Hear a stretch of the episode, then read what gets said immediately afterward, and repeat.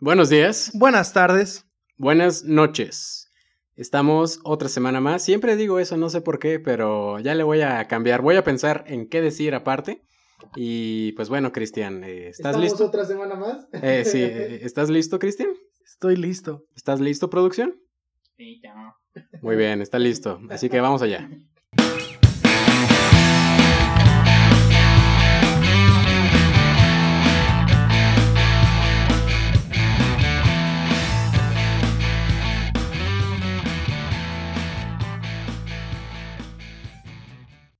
El tema de hoy, Sofía Coppola o Sofía Coppola. Va Sofía. Quién sabe cómo se llame. Pero la verdad es que Basofia no es. Quizás como actriz, sí. Porque, bueno, hay muchos comentarios en cuanto a la. a los niveles de, de actuación que tiene Sofía Coppola. Ha sido criticada muchas veces, sobre todo por su participación en la tercera parte del Padrino. Eh, prácticamente eso fue lo que hizo que se retirara del mundo de la actuación. Pero como directora de cine nos ha dejado grandes, grandes cosas eh, como por ejemplo, ¿cuáles podrías decir tú, Cristian, que son sus buenas películas? Pues yo, en lo personal, eh, diría que su debut, Las Vírgenes Suicidas, de los noventas, no estoy seguro de qué año.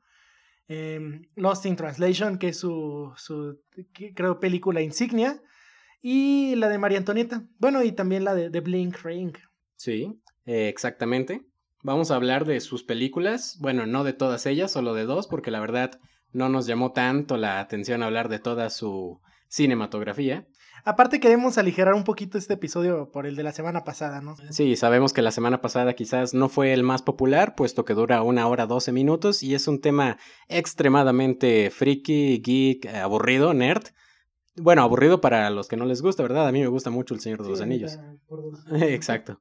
Así que bueno, Sofía Coppola, eh, ¿dónde nació? Espérenme, espérenme, tengo por aquí los datos. Sofía Coppola nació en Nueva York el 14 de mayo del 71, actualmente tiene 49 años.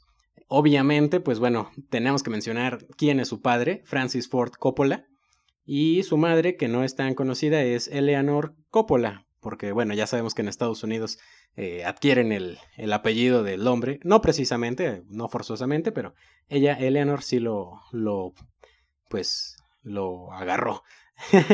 eh, estudió Sofía en, la Universidad del Instituto de Artes de California, sin embargo, no terminó la universidad, se fue a, a vivir su vida, creó una línea de ropa que se llama Milkfeld, y que solo se vende en Japón. Aparentemente a Sofía Coppola le gusta mucho Japón. Uh, como actriz, ya les decía, eh, no tuvo mucho que destacar. Principalmente aparece en películas de su padre, Francis Ford Coppola. Salió en toda la trilogía del Padrino.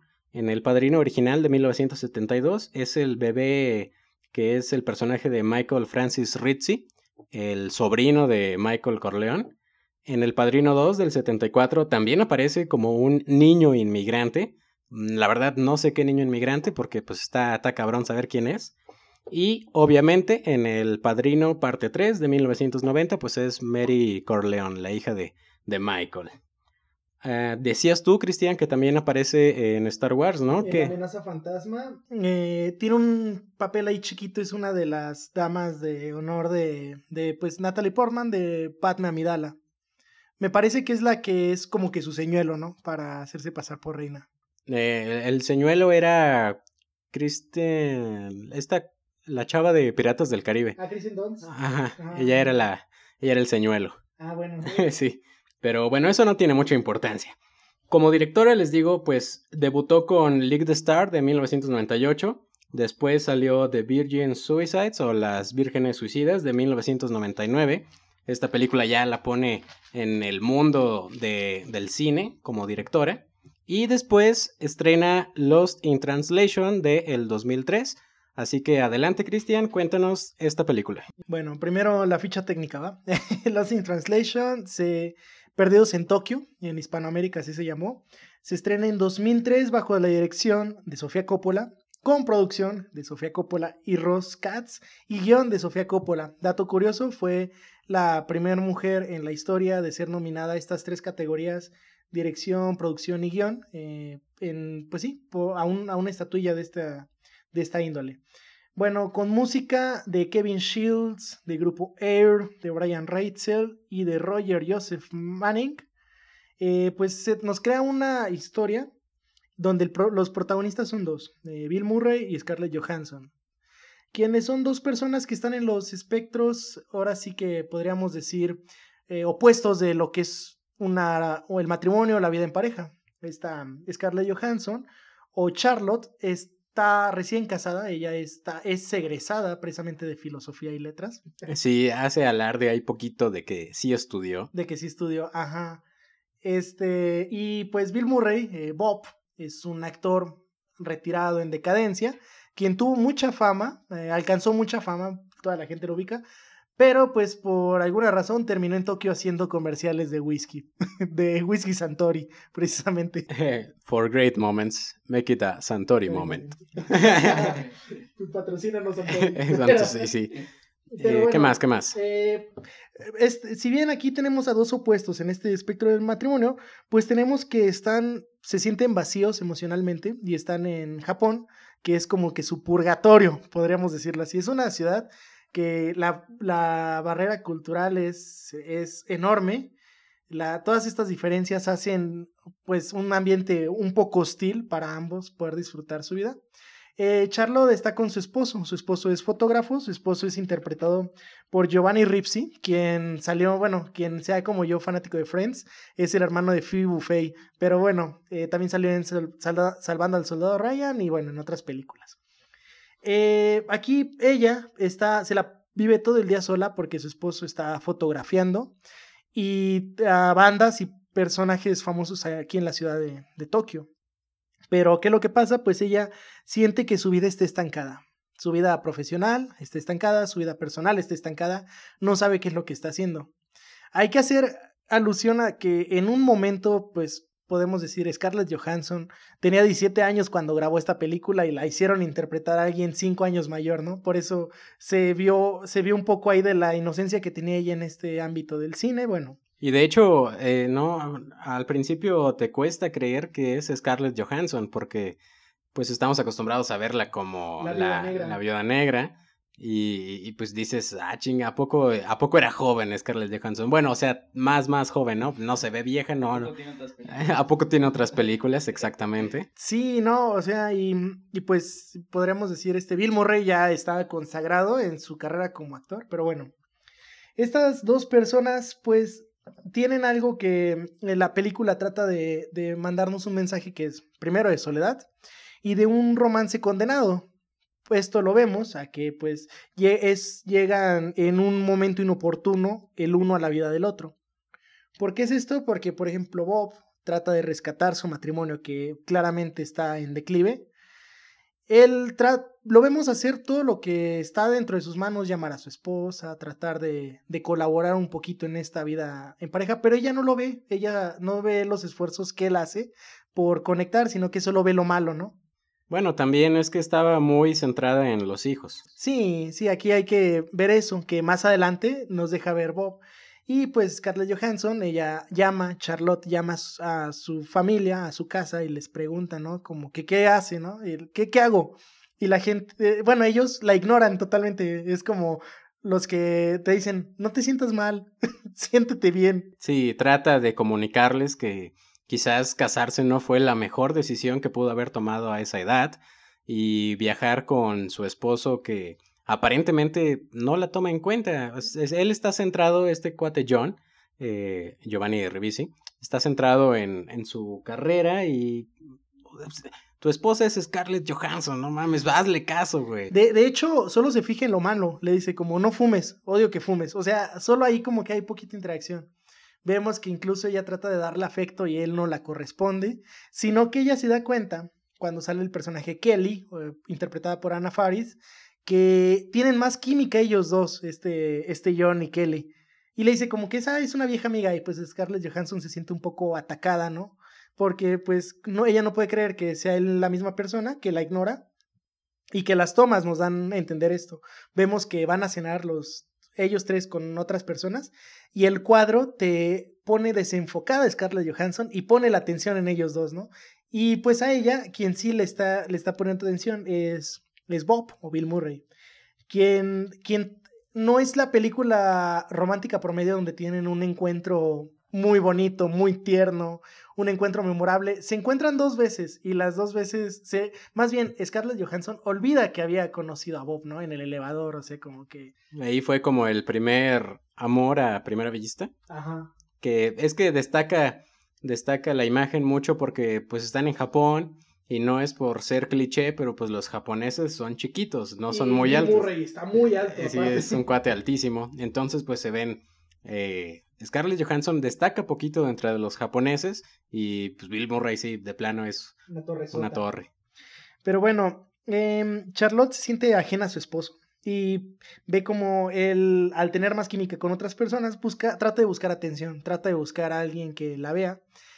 Y Bill Murray no va precisamente buscando eso, pero él está buscando un, un consuelo emocional, podríamos decir. Eh, la película básicamente nos pone un primer plano, un Bill Murray que no logra conectar con nada. Este hombre, pues incluso se le ve claramente incómodo haciendo los comerciales del whisky.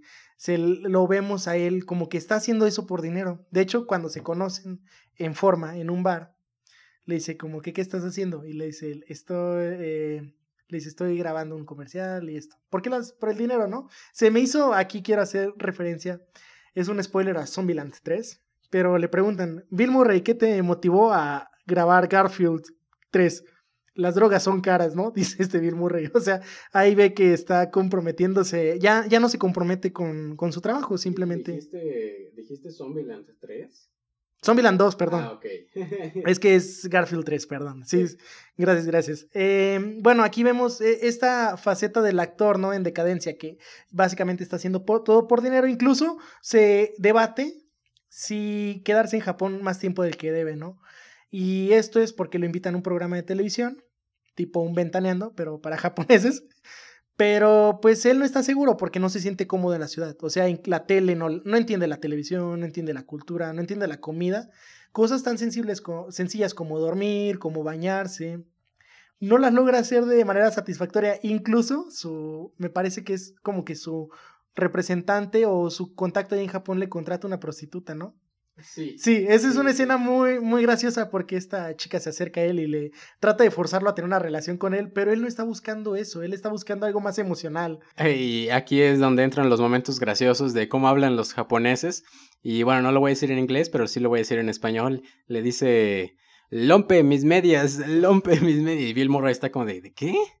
O que dicen, loyel mul. Ah, sí. Loyel mul. ¿Loyel Moon? Roger Moore, Loyel Moore, o sea, sí es como que... No pueden pronunciar la R. Es un cliché y de hecho hacen la broma de esto, de que si no pueden pronunciar la R o no la quieren pronunciar.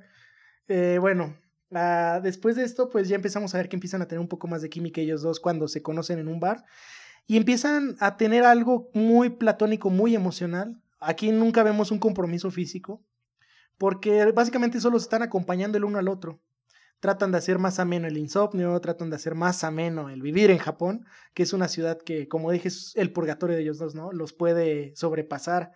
Así que bueno, básicamente es el mensaje de la soledad que trata de mandarnos la película. Incluso vemos que la filmografía, el, tipo de que grabaron esta película hace que todo parezca que es un sueño, que es una burbuja, o sea que es, no es como que algo real, ¿no? Donde están viviendo. Por eso esta película es tan amada como tan odiada, ¿no? Mucha gente dice que es, que es tediosa, que es odiosa, que es muy lenta, y hay otros que pues hayan ese, esa satisfacción en, en ese minimalismo, ¿no? Que trata de lograr la película. Ah, pues eh, básicamente esto es algo que eventualmente ellos dos saben que se va a acabar. Esta relación que están llevando de amistad, compañerismo, incluso algo romántico, se va a acabar. Eh, en una escena, Bob, eh, Bill Murray canta more than this, ¿no? Y le pone mucha emoción porque sabe que no va a durar ese momento tanto, o sea, que eventualmente va a terminar. Y pues bueno, ya no quiero hacer más larga, más largo de lo que se debe de esta película. Pues al final cada uno acepta su destino, ¿no? O sea, él tiene que regresar a su casa con su esposa y con sus hijos, que básicamente él quiere esforzarse por rescatar su relación, pero pues bueno, dice que sigue ahí más que nada por sus hijos. Sí, es, es un, el papel de, Bill Murray es un hombre que se encuentra como que en esa encrucijada de termino a mi esposa, ya olvido mi relación con ella. No se quiere desprender tal cual de todo, porque a final de cuentas, pues tiene compromisos con sus hijos. Y tiene un afecto aún por su esposa, él dice, ¿no? sí, incluso le dice te amo en una llamada, pero ella ya había colgado. Y él, él mismo se dice como de, ah, qué, qué idea tan estúpida fue esta. Y pues sí, básicamente nos dan una perspectiva que de hecho, me gusta mucho, ya voy a finalizar el, el, esto porque nos podemos poner a platicar mucho rato de, de, esta película, pero hay una escena particularmente interesante. Al final, esto no es spoiler, todos saben cómo va a acabar. Esta no es una película de amor. Eh, es, de hecho, está en comedia romántica, ¿no? Pero yo siento que es como que una rom-com sad, una rom-com blue, porque pues realmente al final él tiene que regresar a Estados Unidos y ella tiene que esperar a que regrese su esposo, ¿no? Eh, después de haber mm, convivido mucho, de haber tenido incluso esto, estos roces de una pareja, podríamos decir, eh, él le, se acerca y le dice, le, así como Gandalf a las de estas, a las, a las, a las, mariposas le murmura algo que solo saben eh, Bill Murray, Scarlett Johansson y Sofía Coppola. Ha habido unas especulaciones de qué le dijo, qué no le dijo, pero son como tres teorías que no vamos a ponernos a hablar de eso. Pero me gusta eso, ¿no? Que es algo íntimo, algo que solo ellos dos saben, algo que es un reflejo de su relación, que fue en un momento y, desapareció. Y pues que nos da una perspectiva madura de lo que es una relación fallida que por mal momento y mal, mal lugar, o mal tiempo, un tiempo muy inoportuno no se puede dar. Realmente ellos nunca buscaron algo físico, algo sexual. Eh, ellos están ahí por, por la compañía del otro. Así que pues esta es como que una película que quiero mencionar. Eh, Sofía Coppola la hace en 2003, posterior a su, a su divorcio con, con Spike Jones. Eh, si no ubican a Spike Jones, es una persona que dirige películas que otros escriben, salvo una que se llama Hair, que tiene relación con esta, porque son como que las dos perspectivas de cómo sobrellevar de manera madura ese, esa ruptura, ¿no? En ninguna película te ponen que haya un villano, ni el esposo de Scarlett Johansson, ni la esposa de Bill Murray, y en Her ni siquiera la ex esposa de, de este, de, del Joker, de Joaquín Phoenix, de Joaquín Phoenix, o sea, es, son, son una, es una piedra angular para mover, para dar el paso adelante, ¿no? para sobrellevar eso y pues yo creo que es un mensaje que no todas las películas nos dan porque es una perspectiva muy realista, ¿no? no siempre se va a quedar con la chica, no siempre va a terminar con un final feliz esto, así que pues bueno, es... Sí, es, es algo muy íntimo que como lo mencionas, eh, Perdidos en Tokio, creo que aunque no es una traducción pues literal del título, es una traducción correcta, porque los dos están perdidos filosóficamente hablando, ¿no? No están perdidos de, ah, cabrón, ¿dónde estoy? No, están de, ¿a dónde voy? Pero bueno, esos ya son pedos más, el más elevados, así no, no los vamos a mencionar. Eh, le fue muy bien a esta película, fíjate, tenía un presupuesto de 4 millones y recaudó 119 millones de dólares. O sea, pues, eso es un éxito rotundo. Pero bueno, pues ya, pues de tarea si alguien quiere ver Hair de Spike Jones del 2013 y compararla con Lost in Translation del 2003, pues cada quien haga sus comparaciones, ¿no? Eh, continuando con la filmografía de Sofía Coppola, pues tiene después eh, María Antoinette o María Antonieta del 2006. También tiene Somewhere del 2010. Y después está The Bling Ring, que no es su mejor película, de hecho no creo que esté ni dentro de las mejores, y precisamente por eso es que yo escogí esa película para hablar de, en este episodio, porque es extraño que Sofía Coppola, alguien que había tenido tanto éxito, hiciera una película así. ¿Es una joyita oculta o todo lo contrario? Mm, no sé, no es una mala película. Eh, The Bling Ring del 2013 no es una mala película, pero tampoco es una excelente película. En, en México le pusieron Ladrones de la Fama. Está Palomera. Está, está Palomera, como bien apunta producción. Y pues mira, tiene buen cast hasta eso. Bueno, más o menos. Sale Emma Watson. Así que ya con Emma Watson es un gran acierto. con Hermione Granger. Sí, sí, exacto, exacto. De hecho, había salido ya de esa fase de Harry Potter. Emma Watson estaba tratando de, de que no se encasillara. Y pues está esta película del Bling, de Bling Ring está basada en una historia real de Vanity, en un artículo de Vanity Fair que se llamaba The Suspects Wore Louboutin los sospechosos usaban Louboutin, Que no se confunda Louis Vuitton con Louis Vuitton, que son dos marcas diferentes. Eh, Louis Vuitton, que es una L o una, y una V, o licenciado Valeriano en, en su mejor momento. Esa es una marca de accesorios, de ropa, y Louis Vuitton es una marca de zapatos, principalmente de, de tacones, ¿no? Eh, entonces, esa pequeña diferencia que no creo que tenga gran repercusión en la película o en la historia real. La historia básicamente son jóvenes que roban las casas de famosos. Eh, hay que destacar que la película dice basada en hechos reales, así que desde ahí ya sabemos que no, no es 100% una copia fidedigna de lo que pasó. El protagonista de la película es Israel Broussard, que interpreta a Mark. Es un chavo que llega después de haber sido corrido de varias escuelas a, a una escuelita así medio, medio chafona de Los Ángeles, ahí cerca de Hollywood, está como en los suburbios de, de Hollywood. Y pues conoce a Katy Chang, que interpreta a Rebecca. Rebecca estaba como que obsesionada con los famosos y quería tener ese estatus social de riqueza, de vestirse bonito, de tener mucho dinero. Tanto así que, bueno, los dos se hacen amigos, Mark y Rebeca, y ella dice, oye, vamos aquí a ver qué tal están estos carros, ¿no? Y como que los intenta abrir y uno que otro sí se abre y sacan unas bolsas con joyitas, con dinero, y desde ahí empiezan ya como que a robar. Mark dice, wow, wow, wow, estamos robando, eh, tranquila, no, no te lo tomes tan en serio. Pero aquí generan cleptomanía, ¿no? O sea, podemos ver la... Eh, está, está mal ser un cleptómano, no lo hagan, chavos. No se roben servilleteros de los bares. Ni, ni una hilera de Garfields, por favor. Sí, pero bueno, eh, jokes aside, eh, seguimos con The Bling Ring. Pasan de robar cosas en, en coches a entrar a las casas de celebridades como son Paris Hilton, principalmente eh, Lindsay Lohan, Orlando Bloom, eh, Audrey, no sé qué, no me acuerdo ahorita de, ese personaje, Megan Fox, incluso entran a la casa de Megan Fox y roban todo lo que pueden, de ropa principalmente, zapatos, ropa, eh, joyas, dinero incluso, y al principio solo son Rebecca y Mark, y luego ahí es ya cuando entra su amistad con Nicky Moore, personaje interpretado por Emma Watson, y su hermana, entre comillas, que es Sam Moore eh, o Taisa Farmiga. Eh, también por ahí está Claire Julian interpretando a un personaje llamado Chloe. Y, bueno, muchísimos más personajes, que es este grupito de amigos de cinco personas que entran a las casas de famosos y roban.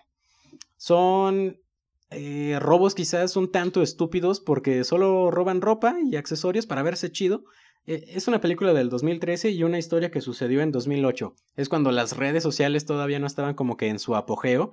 Simplemente posteabas ahí en Facebook. Estatus Chihuahua. Exacto. Estado. de ebriedad. Y, prácticamente solo era eso. Y estos cuates, que ya estaban que en una edad como de 18 años más o menos, pues con la ropa bonita que robaban, con el dinero que robaban, pues se iban a los bares, se drogaban, bailaban, se ponían pedos y se volvían a drogar. Y simplemente por eso hacían esto, la verdad no le echaban mucha cabeza. Hay una escena incluso donde entran a la casa de Orlando Bloom y roban una caja de Rolex y al final la venden a un cuate que dirigió un bar por 5 mil dólares. O sea, una caja que trae como 5 Rolex la vende por 5 mil dólares desde ahí te das cuenta que estos cuates no eran muy inteligentes. Pudieron haber ganado millones y millones de dólares. no, ¿cuánto cuesta uno?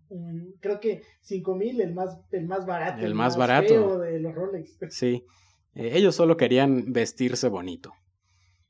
Eh, esa es prácticamente la, la, trama de la película, pues al final los capturan porque, pues como les digo, no eran muy inteligentes, quedaban grabados en las cámaras de seguridad, incluso tocaban todo sin guantes y es, es bastante, bastante estúpido el argumento, pero es una historia que Sofía Coppola nos quiere contar porque pues la hace ver entretenida, incluso está palomera, está palomera la película, si tienen oportunidad de verla, véanla, tiene incluso buen soundtrack y principalmente, bueno, Emma Watson saliendo del personaje de Hermione es, es, muy, muy interesante.